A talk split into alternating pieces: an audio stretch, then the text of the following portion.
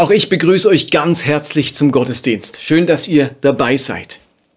Heute halte ich den zweiten Teil einer Predigt mit dem Thema Gott dreifach lieben. Und wenn ihr die erste Predigt nicht gehört habt vor zwei Wochen, empfehle ich euch, die zuerst zu hören, weil diese Predigt tatsächlich darauf aufbaut. Wir gehen der Frage nach, wie wir mit unserem Gott im Alltag leben können. Ja, noch konkreter, wie wir Gott im Alltag lieben können. Jesus wurde einmal gefragt, was ist das wichtigste Element der Gottesbeziehung? Wie pflegt man seine Beziehung zu Gott? Wie liebt man Gott? Ähm, bei den vielen Geboten, die es gibt, bei den vielen Vorschriften, was kommt es wirklich an?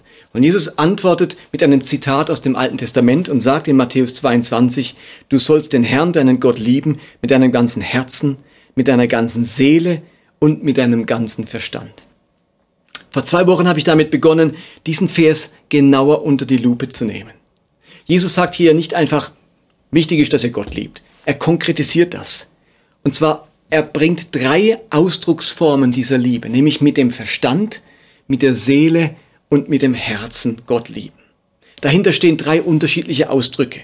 Herz, das ist griechisch Kardia, kennen wir vom Kardiologen. Hier geht's um Spiritualität, um spirituelle Fähigkeiten. Man könnte hier auch mit Geist übersetzen. Das zweite ist die Seele, griechisch Psyche, kennen wir vom Psychologen, von den Psychopharmaka. Hier geht's um Emotionalität, um unsere emotionalen Fähigkeiten.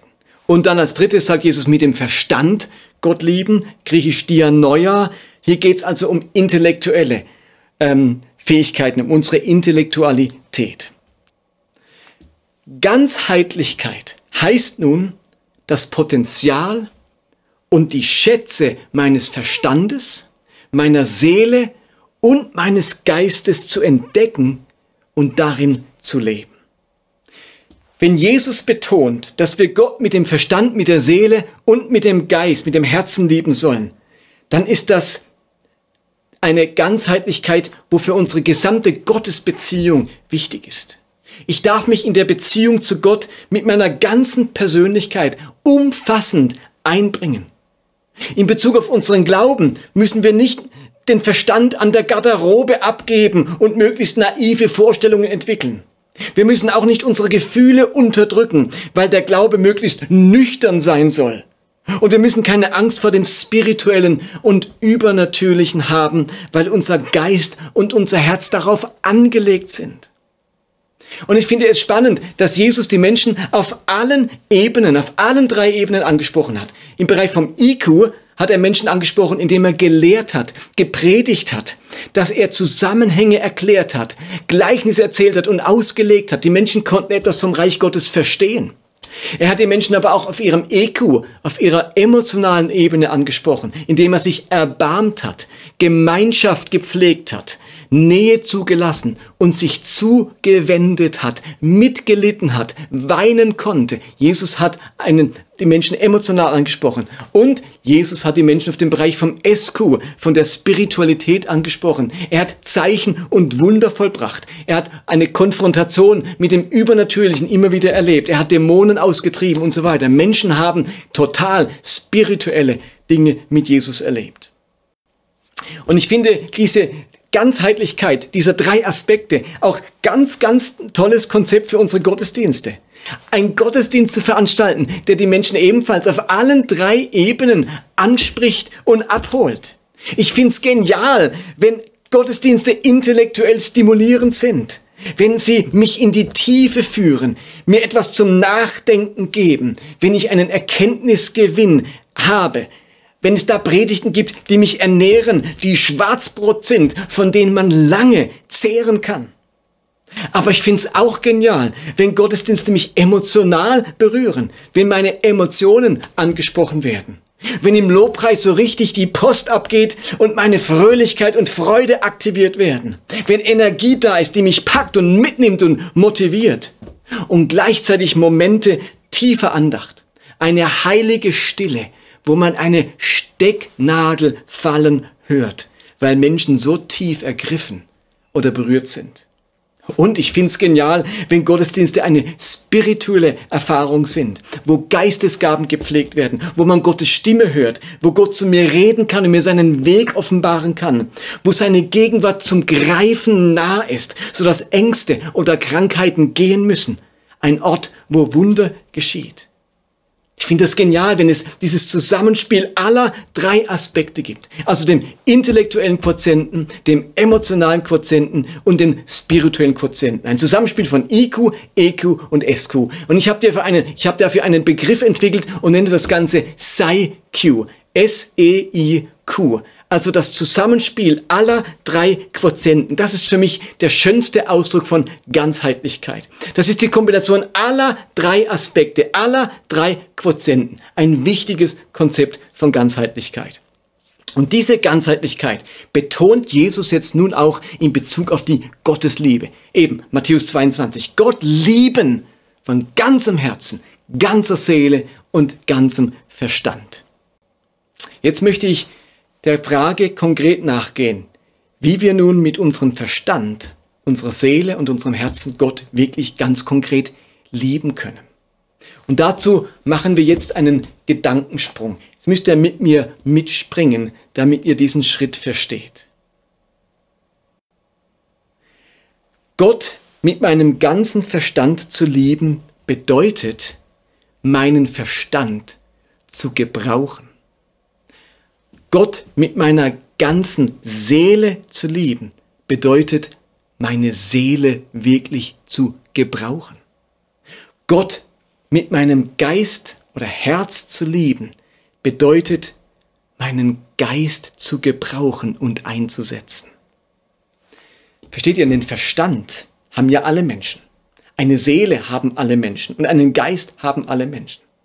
Das ist nicht das, worum es geht, sondern es geht darum, einen intellektuellen, also meine intellektuellen, meine emotionalen und meine spirituellen Fähigkeiten wirklich zu gebrauchen und einzusetzen. Dadurch fühlt sich Gott geliebt. Wenn Gott meinen Verstand, meine Seele und meinen Geist, ich muss es anders sagen, wenn, wenn Gott sagt, in diesem Satz von Jesus, wenn er sagt, dass er ähm, mit meinem Verstand, mit meiner Seele und mit meinem Geist geliebt werden möchte, dann heißt das etwas im Umkehrschluss. Nämlich, dass Gott meinen Verstand, meine Seele und meinen Geist liebt. Also, wenn Gott das alles verabscheuen würde, würde er, nicht, würde er ja nicht darum bitten, dass ich ihn mit meinem Verstand, meiner Seele und meinem Geist lieben soll. Ich soll Gott damit lieben, weil er sich dadurch, wenn ich diese Dinge einsetze und gebrauche, geliebt fühlt. Vielleicht wird das klarer, wenn ich ein menschliches Beispiel dafür mache. Stellt euch vor, mein Ehepartner oder euer Ehepartner würde zu euch sagen, liebe mich mit deiner Kreativität, mit deinen Kochkünsten und mit deinem Körper.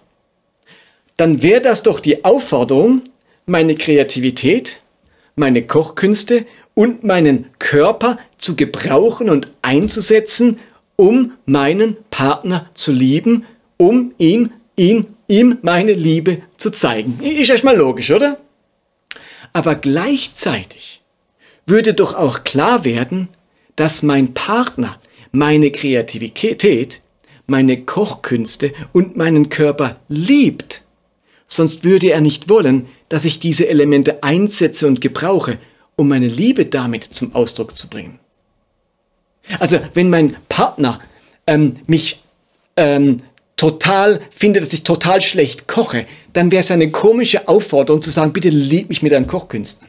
Oder wenn er mich total hässlich finden würde äh, und eklig, dann würde er nicht sagen, liebe mich mit deinem Körper. Also diese Aufforderung, mich mit etwas zu lieben, impliziert automatisch, dass ich selbst diese Sache auch liebe. Ich liebe deinen Körper, deine Kochkünste und äh, deine Kreativität. Deswegen liebe mich damit. Wenn mein Partner jetzt also miterlebt, wie ich kreativ bin, oder wenn er mich beobachtet, wie ich etwas Feines koche, oder wie ich meinen Körper pflege und schön mache, dann würde das bei ihm etwas auslösen. Dann würde er Liebe empfinden.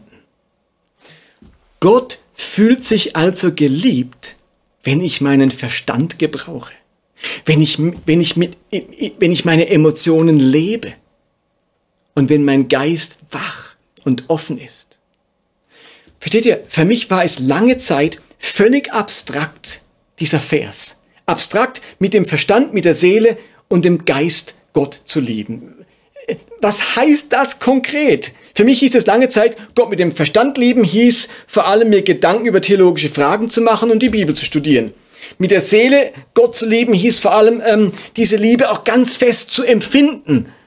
Und Gott mit dem Geist zu lieben, da war ich irgendwie schon am Ende meines Lateins. Aber könnte es sein, dass Gott sich von mir geliebt fühlt, wenn ich meinen Verstand gebrauche? Wenn ich nicht nur Gefühle habe, sondern sie auch wahrnehme und zeige? Wenn ich nicht nur einen Geist habe, sondern diesen Geist gebrauche, um das Spirituelle und Göttliche und Übernatürliche in meinem Umfeld zu entdecken oder zu verstärken, könnte es sein, dass Gott sich dadurch geliebt fühlt. Ich glaube, wenn wir selbst Kinder haben, dann können wir uns das relativ gut vorstellen. Wir lieben ja ganz vieles an unseren Kindern. Und wenn unsere Kinder das dann einsetzen oder gebrauchen oder pflegen, dann löst das bei uns ebenfalls wieder Liebe aus. Dann fühlen wir uns irgendwie ähm, geehrt oder auch geliebt. Also, wenn wir unsere neunjährige Tochter beobachten, wie sie fleißig und treu Ballett übt und diesen Tanz einstudiert, und dann sehen wir, wie sie auf der Bühne mit anderen zusammen diesen wunderbaren Tanz aufführt dann löst das bei uns doch liebevolle Gefühle aus, wenn wir wahrnehmen, dass unsere Tochter ihre körperliche Intelligenz, ihre Koordinationsfähigkeit gebraucht, um dieses schöne Ballett aufzuführen. Sie liegt nicht im Sessel rum und lümmelt sich hin, sondern sie macht was aus ihren Fähigkeiten, aus ihrem Talent, äh, aus ihrer Koordinationsbegabungen und macht dieses wunderbare Ballett. Das löst doch auch bei uns etwas aus, wenn sie das macht. Wir fühlen uns damit irgendwie stolz, geliebt, wenn sie das macht.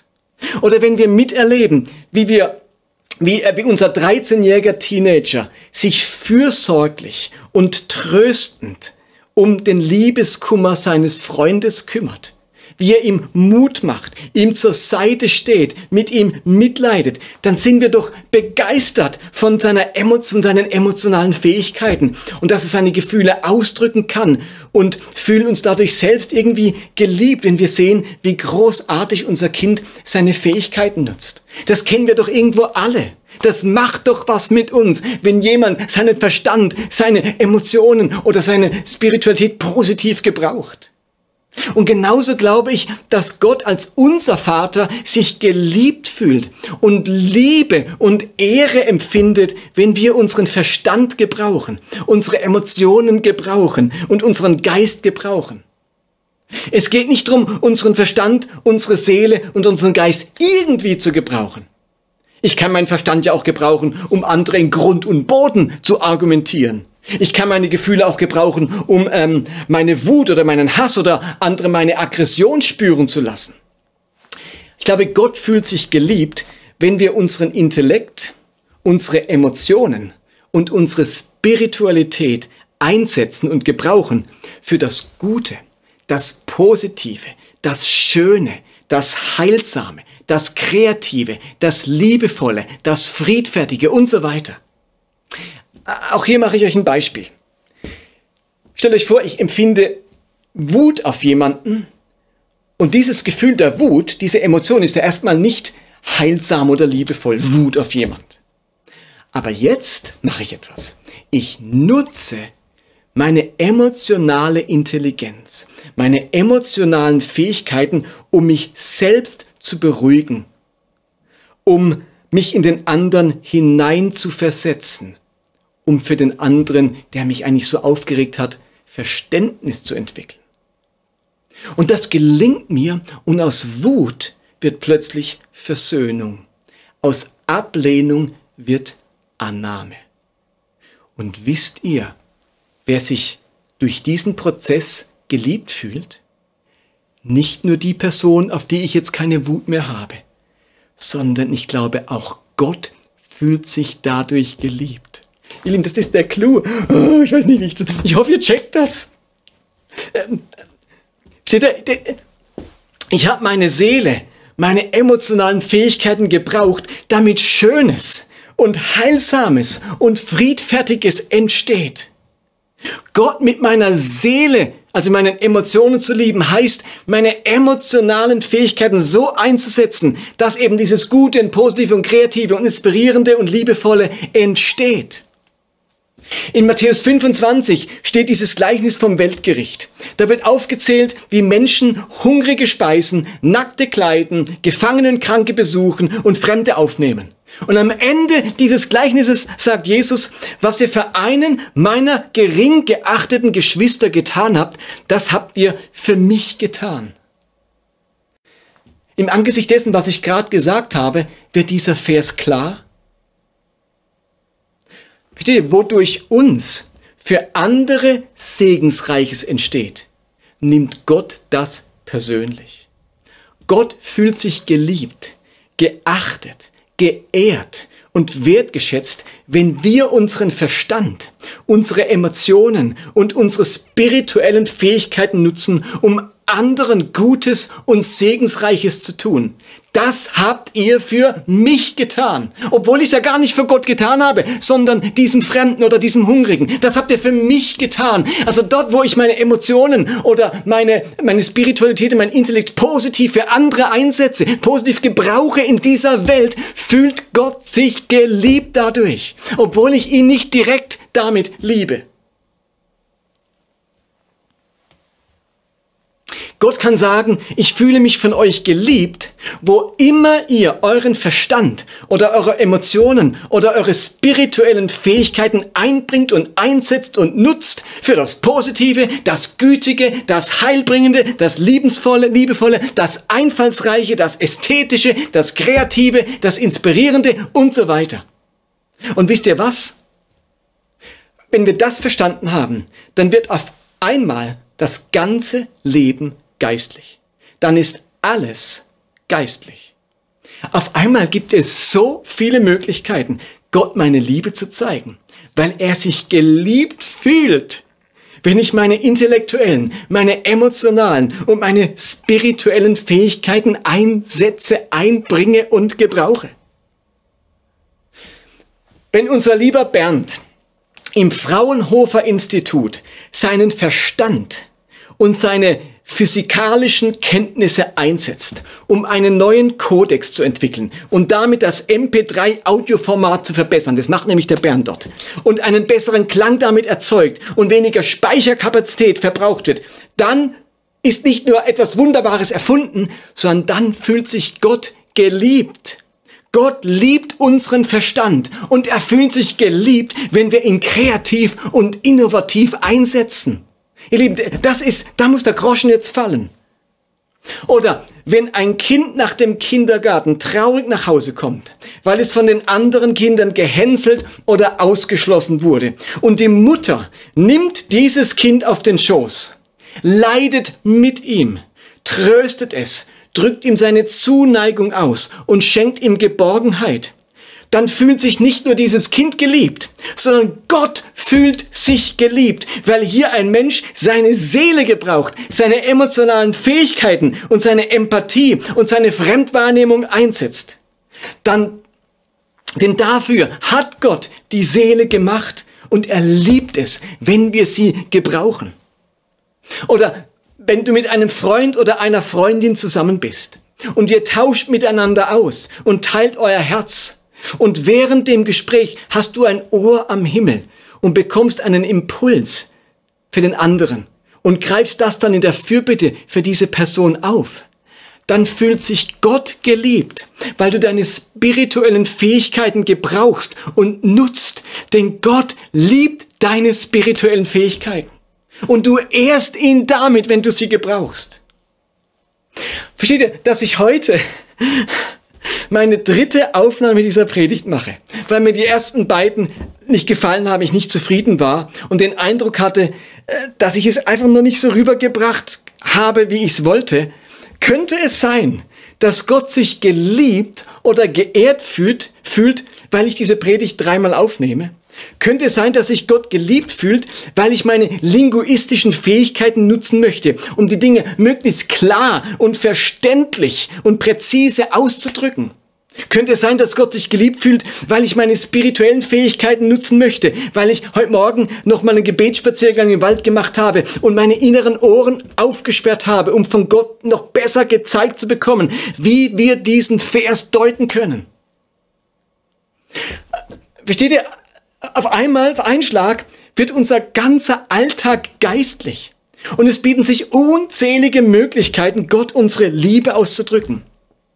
Paulus formuliert diesen Gedanken so. Er sagt in 1. Korinther 10, Vers 31, ich sage also, ob ihr esst oder trinkt oder sonst etwas tut, so tut alles zur Ehre Gottes. Also mit allem, was wir tun, sogar essen und trinken, Gott ehren, Gott lieben. Denn im orientalischen Denken liegen Ehren und Lieben ganz, ganz eng beieinander. Wenn Gott unseren Verstand liebt, dann liebt er es, wenn wir unsere intellektuellen Fähigkeiten einsetzen. Wenn Gott unsere Seele liebt, dann liebt er es, wenn wir unsere emotionalen Fähigkeiten einsetzen.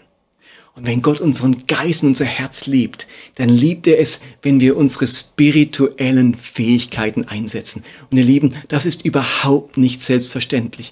Genug Menschen leben flach und stumpf äh, und oberflächlich im Leben. Die, die sind sich nicht gewohnt zu reflektieren, sich Gedanken zu machen. Oder Menschen, die ihre Emotionen verstecken müssen und nie richtig entwickelt haben.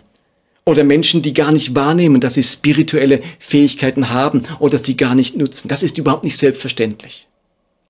Insofern, Gott lieben heißt diese Dinge gebrauchen und einsetzen für das Gute und Positive. Und noch eine Beobachtung am Schluss. Für mich eine ganz spannende Überlegung. Habt ihr euch schon mal überlegt, warum Gott diese Welt eigentlich liebt? Warum hat Gott so viel übrig für die Menschen? Wie kommt es zu einem Vers wie Johannes 3, Vers 16? Denn Gott hat die Menschen so sehr geliebt, dass er seinen einzigen Sohn für sie hergab. Jeder, der an ihn glaubt, wird nicht zugrunde gehen, sondern das ewige Leben haben. Wie kommt es, dass Gott diese Welt so liebt, dass er sich in seinem Sohn selbst an diese Welt verschenkt und ihnen zeigen möchte, wie sehr er die Menschen liebt, wie sehr er sie heilen, befreien und erlesen, erlösen möchte. Und jetzt sagt ihr, ja, ist doch logisch, dass Gott die Welt liebt. Nein, nein, nein, so logisch ist das gar nicht. In meinem Kopf herrscht nämlich schnell der Gedanke, dass Gott jeden Tag millionenfache Kränkungen erlebt. Habt ihr das schon mal überlegt?